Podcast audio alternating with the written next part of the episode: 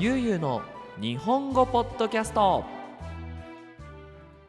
はい皆さんこんにちは。ゆうゆうの日本語ポッドキャストのお時間です。皆さん元気にしていますでしょうか？えー、今日は2022年5月18日水曜日にこのポッドキャストを撮っています。えーとですね今日は全く新しいスタイルでポッドキャストを撮っていこうかなと思います。名付けてゆうゆうの居酒屋ポッドキャスト。ということでね今夜の9時11分なんですけどまあ仕事がちょうどねクラスが終わってでまあね、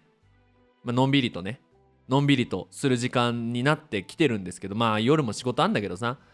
ただなんかねもういつもポッドキャストってそのしっかりみんなに伝わりやすいように分かりやすいようにこう構成を考えたり言葉を考えたりなんかゆ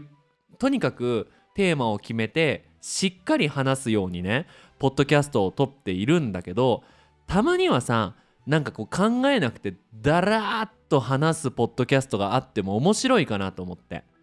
あの居酒屋ポッドキャストということで何をするかっていうとビールを飲みながらポッドキャストをします。はいもうねビール大好きなんですよ。一日の終わりにビール飲むとさこのために頑張ってるよねっていうこの幸せ感を感じることができるのでもうビール開けちゃいます。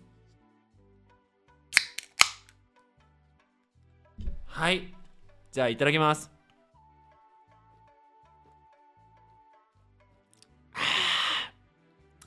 うまい。うますぎる。はい。ということでまあゆうゆうの居酒屋ポッドキャストということで、まあ、飲みながらねフリーにテーマを話していこうと思うんだけど、えー今日はですね理想の日本語クラスっていうことでやっていきたいなと思います。あのーやっぱ日本語教師をやっているのでいつかはたどり着きたい場所っていうのがあってこれちょっとなんかこうなんていうの？おしゃれな感じだけどね。こうたどり着きたい場所っていうのがあってそれが理想のクラスなんですよ。だからもう自分がこうイメージする最高のクラスがしたくてまあ多分それがまだできてなくていつかそういうクラスをやりたいなって思ってまあ頑張ってね毎日毎日クラスをやったりクラスが続けられるように YouTube をやったりやってるわけなんですけどね。まあなんかせっかく日本語を教える仕事をしているので、まあ、僕が思う最高のクラスっていうのを話していきたいなと思います乾杯 あのやっぱり言葉っていうのがさ楽しいものであってほしいなって常日頃と思思うんですよ。言葉っていうのはコミュニケーションのツールであってコミュニケーション要は言葉を使って友達と話したり恋人と話したり家族と話したりするものはあの幸せになってもらいたいんだな。幸せに。あのよく言うのがさ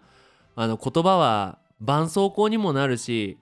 言葉はナイフにもなるっていう言葉がねあるのかな。今なんかなんとなく頭に浮かんだんですけど要は簡単に言うと傷ついている誰かを助けることもできるし逆に誰かを傷つけてしまうこともあるわけだよねだからさできればみんな僕と日本語を勉強している人は言葉を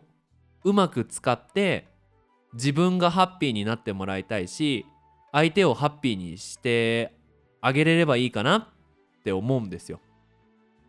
ああそうそうそうそう。なんでこの話をしてるかっていうと今日朝ですね朝8時から YouTube のポッドキャストチャンネルで YouTube ライブをやってたんですよ。でなんかね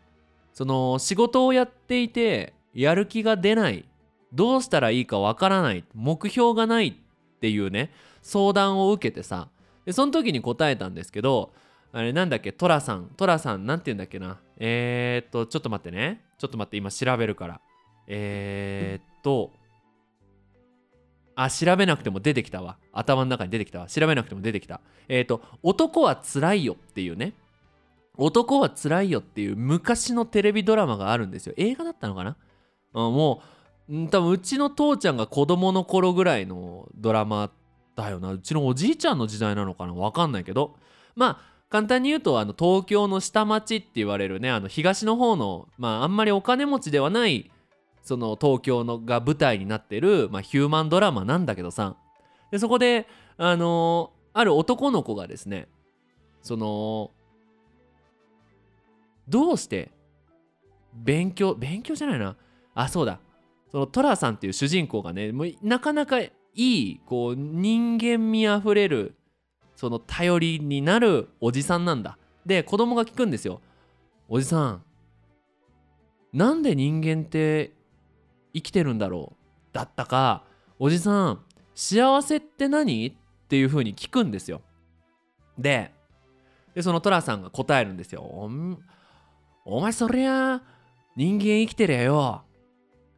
何遍かあ生きててよかったなって思うことがあるんだよ。そのために生きてんじゃねえか？って答えるんですね。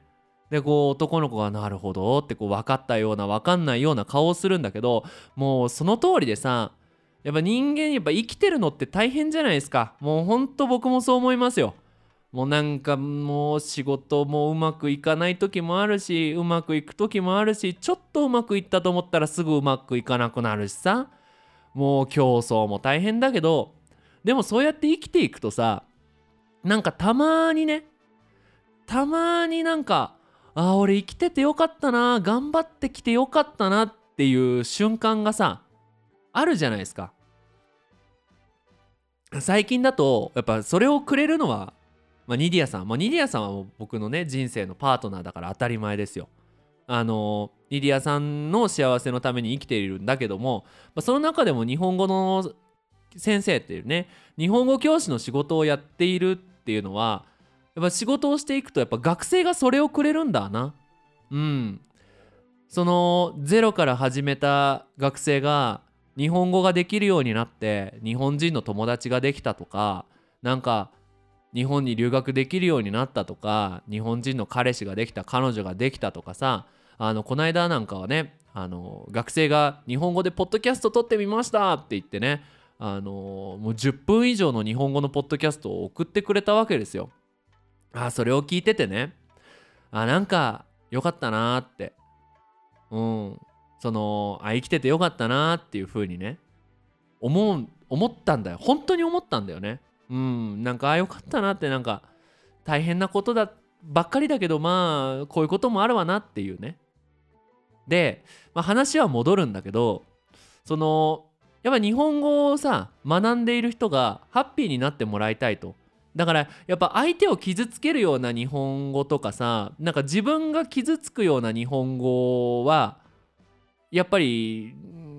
学んでもらいたくないんだよね。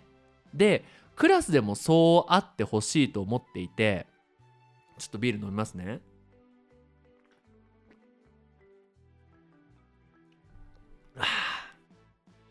でそのクラス中にさ、まあ、みんなも多分日本語のねクラスに通ってる人が多いと思うし日本語のレッスン取ったことがある人もいると思うんだけど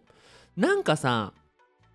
言葉っていうとうまく話さなきゃいけないとかさ間違っちゃいけないとかさ相手は間違っているとかさなんかそういう競争になっちゃってないかなって思うのよ。うんなんかねその今週から実は英語の勉強をニディアさんと始めようと思っていてあの金曜日にですね英語のそのクラス分けテストがあるんですよ。でなんかさそのテストがありますってなった時にどうしよう間違えたらどうしようとかうまく話せなかったらどうしようって思っている自分がいてねなんかクラスに入ることでさ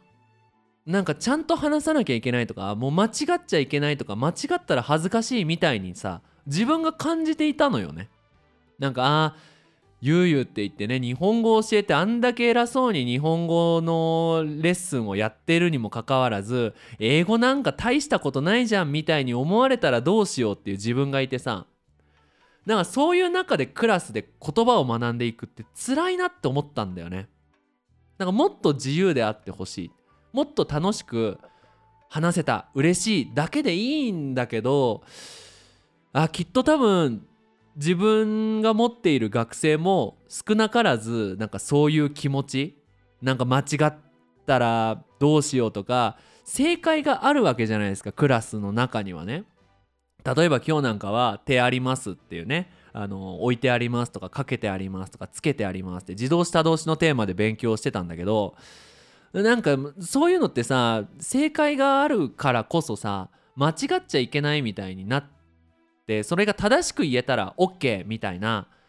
なんかそういうクラスは寂しいなって思ったんだよね。自分がこう英語を勉強を始めるってなった時に。なんかもっと遠いところをゴールにしたいなって思ったんですよ。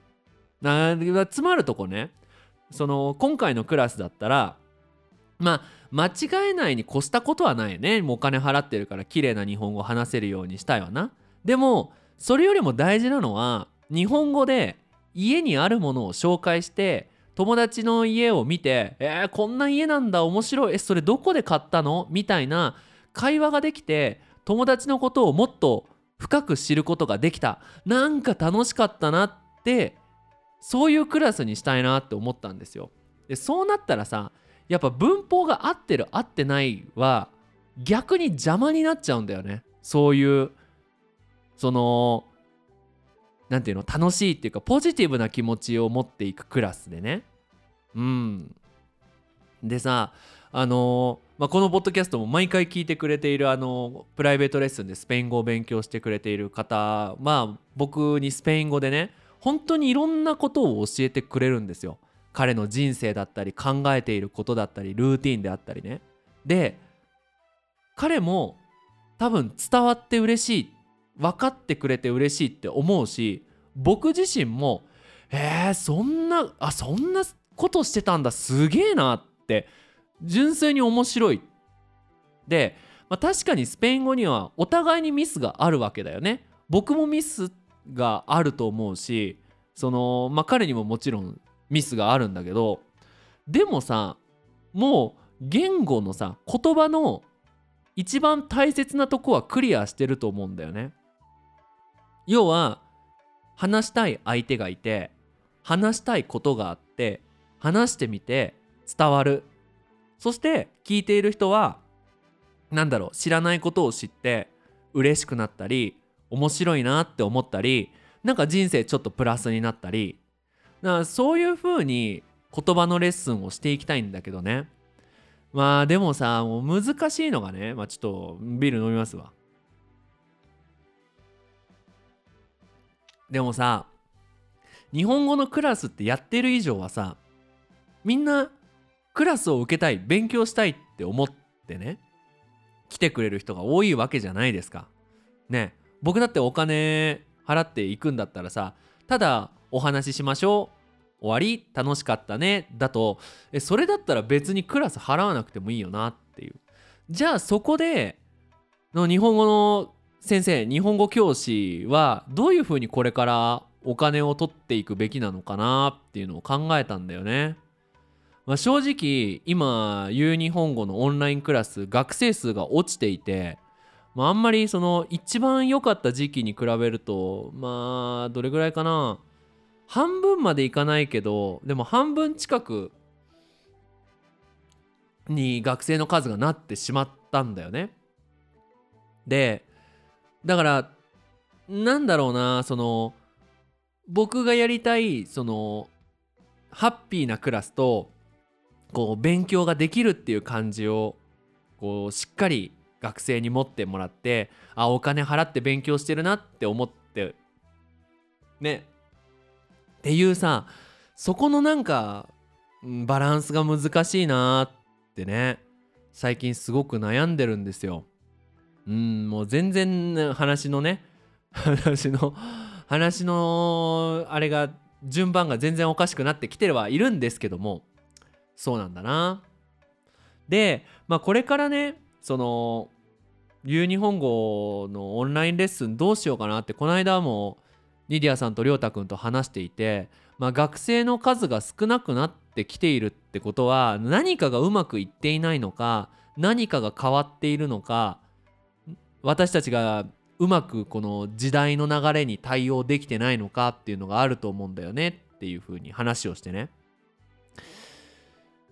多分もう言語っていうのはこういうクラスとか学校に通って勉強するもんじゃないなって思う人が多いんだろうね。まあ実際そうだからね。まあ、僕自身もスペイン語を学校行って勉強したわけじゃないしうーんまあ自分で独学で勉強もしてないんでそもそも勉強なんかしてないんだよね。うん、ニディアさんと話したり友達と話したりしていく中で表現を覚えて使ってっていう風にやっていくのが一番いいからねでもこうやって日本語を教える仕事をねなりわいっていうんだけどまあ人生の仕事にしている僕がじゃあもう日本語のレッスンっていう仕事はもう仕事になんないから通訳でもやるかっていうのはなしにしたいんだよね。せっかくなら日本語を勉強している人たちが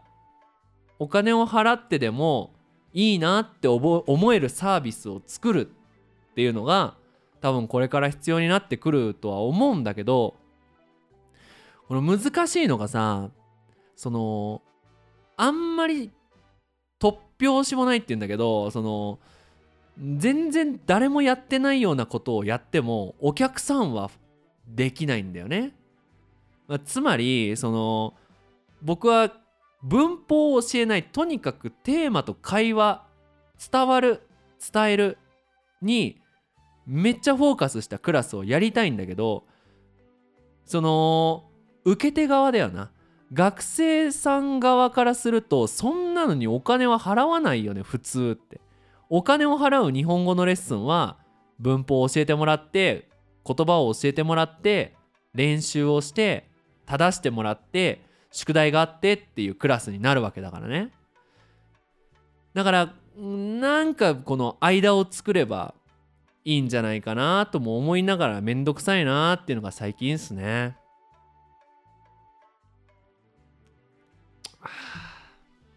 難しいよやっぱり。その好きな仕事を続けていくっていうのはね本当に難しいなってって思いますね。なんだろうな。その、まあ、よく言うんだけどね。この今の時代、2022年、パンデミックが始まって、SNS がみんな、SNS をみんな使うようになってからさ、競争が激化した、これもね、競争が激しくなった感じがするんだよね。なんか、10年前はさ、もっとみんなゆっくりしてたと思うんだよね。だからみんなフリーランスになってさ働ける時間が増えてでちょっと休んでしまうとなんか負けちゃう感じがするんだよね。どうなんだろう俺深く考えすぎなのかなって思うんだけどなんかさ例えばね俗に言う日本で言う8時4時とかね8時から働き始めて4時に仕事が終わりますだから4時5時からね。5時からもうのんびり休んででだから567891011時ぐらいまで7時間ぐらい好きなこと。もう全然仕事じゃないことを7時間やって8時間寝て仕事をするっていうライフスタイルでさフリーランスでやっていやお金もらえないと思うんだよな。考えすぎなのかなって思うんだけど。そう思うとさ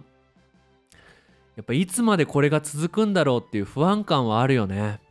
すげえあるんだ。あのまあ別にこうやってねポッドキャストを撮ることも嫌いじゃない。もちろん好きなんだけど好きなんだけどさ、まあ、普通に考えて今日のお仕事のスタートがさ朝の7時で今9時半でまあこれをお仕事と呼んでいいかどうかは分かんないにしてもまあ何か仕事に関係あるものをやってるわけだよね。夜の9時半。これで編集まですると11時ぐらいまでになるのかな。これいつまで続くんだろうってやっぱ思っちゃうよね。どうなのかな。やっぱフリーランスで働いてる人でねもしアドバイスがあれば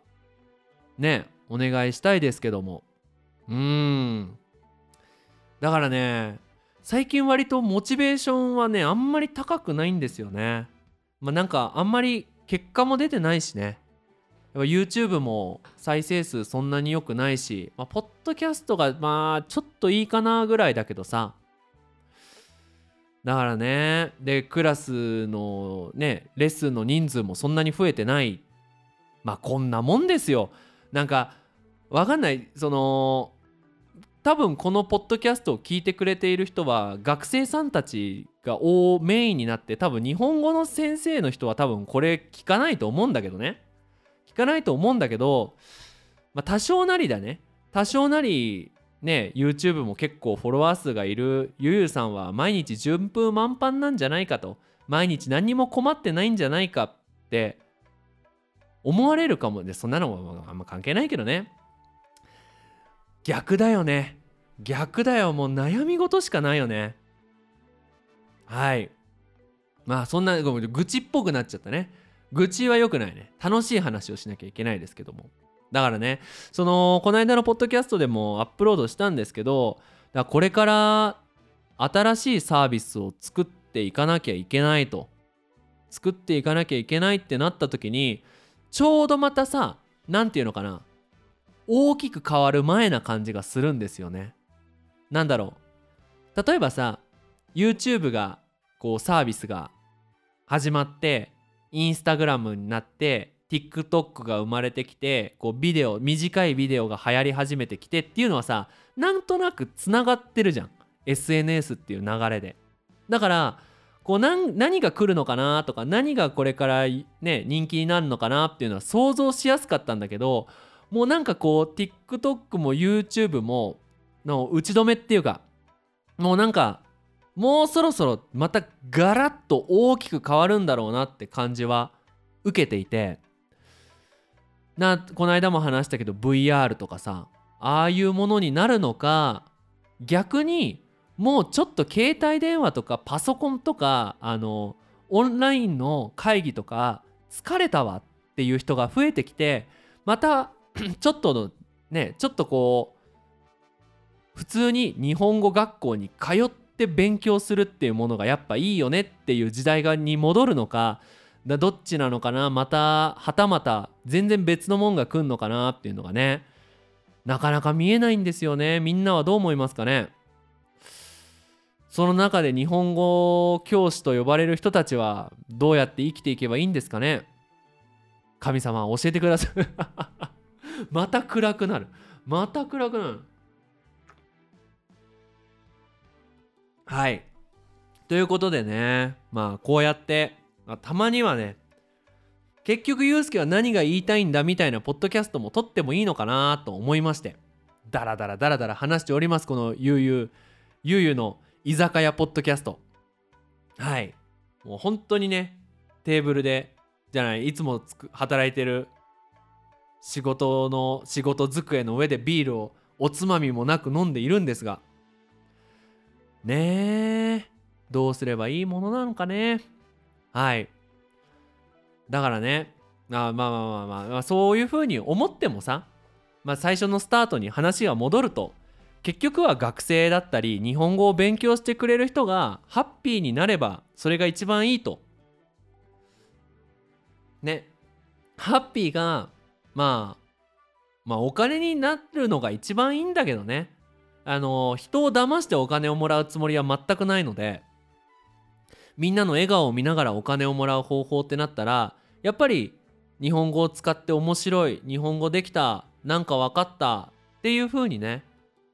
思えるコンテンツを作り続けるしかないよね。クラスにしてもそうだし YouTube にしてもそうだしポッドキャストにしてもそうだし。うん。なんかこう僕が作っているコンテンツを利用した人たちが笑顔になってくれるためにはどうすればいいのかと。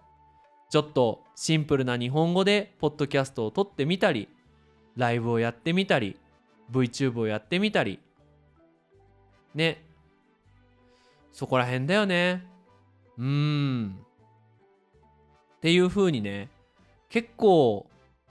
先が見えない中でも一番大事なのはやっぱり学生がハッピーになること。っていうのはね分かってんだけどね。分かってんだけどそれが簡単にできたらそのそんなに楽ねえまあ逆に面白くないけどな。簡単にできちゃったら。やっぱりちょっと難しいぐらいがちょうどいいというか。うん。だから多分一生の仕事になるんでしょうね。やっぱその時代とかテクノロジーのねにこう何て言うのかなこう時代とかテクノロジーの影響を受けてさその時代での学生の一番の笑顔っていうのは変わってくるわけだからね。うん。ね。まあ正直言うとねもうちょっとこういろんな日本語の先生とこうコミュニケーションをとってさなんかこういうことやりませんか？とかこういうコラボやりませんか？みたいなのが増えるといいんだけどね。今さその僕原始インパクトっていうゲームが大好きなんですけどその原始インパクトの YouTuber さんたち要はゲームプレイをする YouTuber さんたちってこう上の人そのフォロワー数が多い人がもうグループを作ってもういっつもそこでコラボレーションをやりながら楽しそうにゲームをやってるわけですよ。なんかそういう姿を見るとさなんか日本語教師の YouTuber たちもそうやっていっぱいグループを作っていっぱいコラボしてあなんかこの人とこの人のコラボ面白いとかこの人とこの人のコラボとこの人のこの人のこの人しか言ってねえな例えば A さんとゆうゆうの時のコラボのゆうゆうは面白いとかてかそういう風にねやっていきたいなっていうのも思うしそれプラスやっぱり学生日本語勉強している学習者の人とコラボをしていろんなコンテンツを作っていったらさもうちょっとこの日本語教育コンテンツ面白くなるのかね。なんか話しながらアイディアがいろいろ出てきましたけども。はい。まあということで今回はダラダラ。特にね伝えたいことはないです。ないです。うん、とにかくねなんかこう、まあ、皆さんにこう僕の考えてることを聞いてもらえればなと思いまして。ただただ特に深く考えずに多分ユうスケ結局お前は何が言いたいんだって思われるかもしれないですけども。ビールを飲みながらポッドキャストを撮ってみました。はい。ということで、まあ、今回の新しい企画ゆうゆうの居酒屋ポッドキャストどうだったでしょうか、まあ、もうちょっとね明るい話とかなんかこう若かりし頃の恥ずかしい思い出みたいなユうスケが若い時の恥ずかしい思い出みたいなのも話しながらポッドキャストを撮るみたいなのもやっていきたいと思いますのでぜひ次回の居酒屋ポッドキャストも楽しみにしといてください。ということで引き続き日本語の勉強頑張ってください。それじゃあまたねバイバイ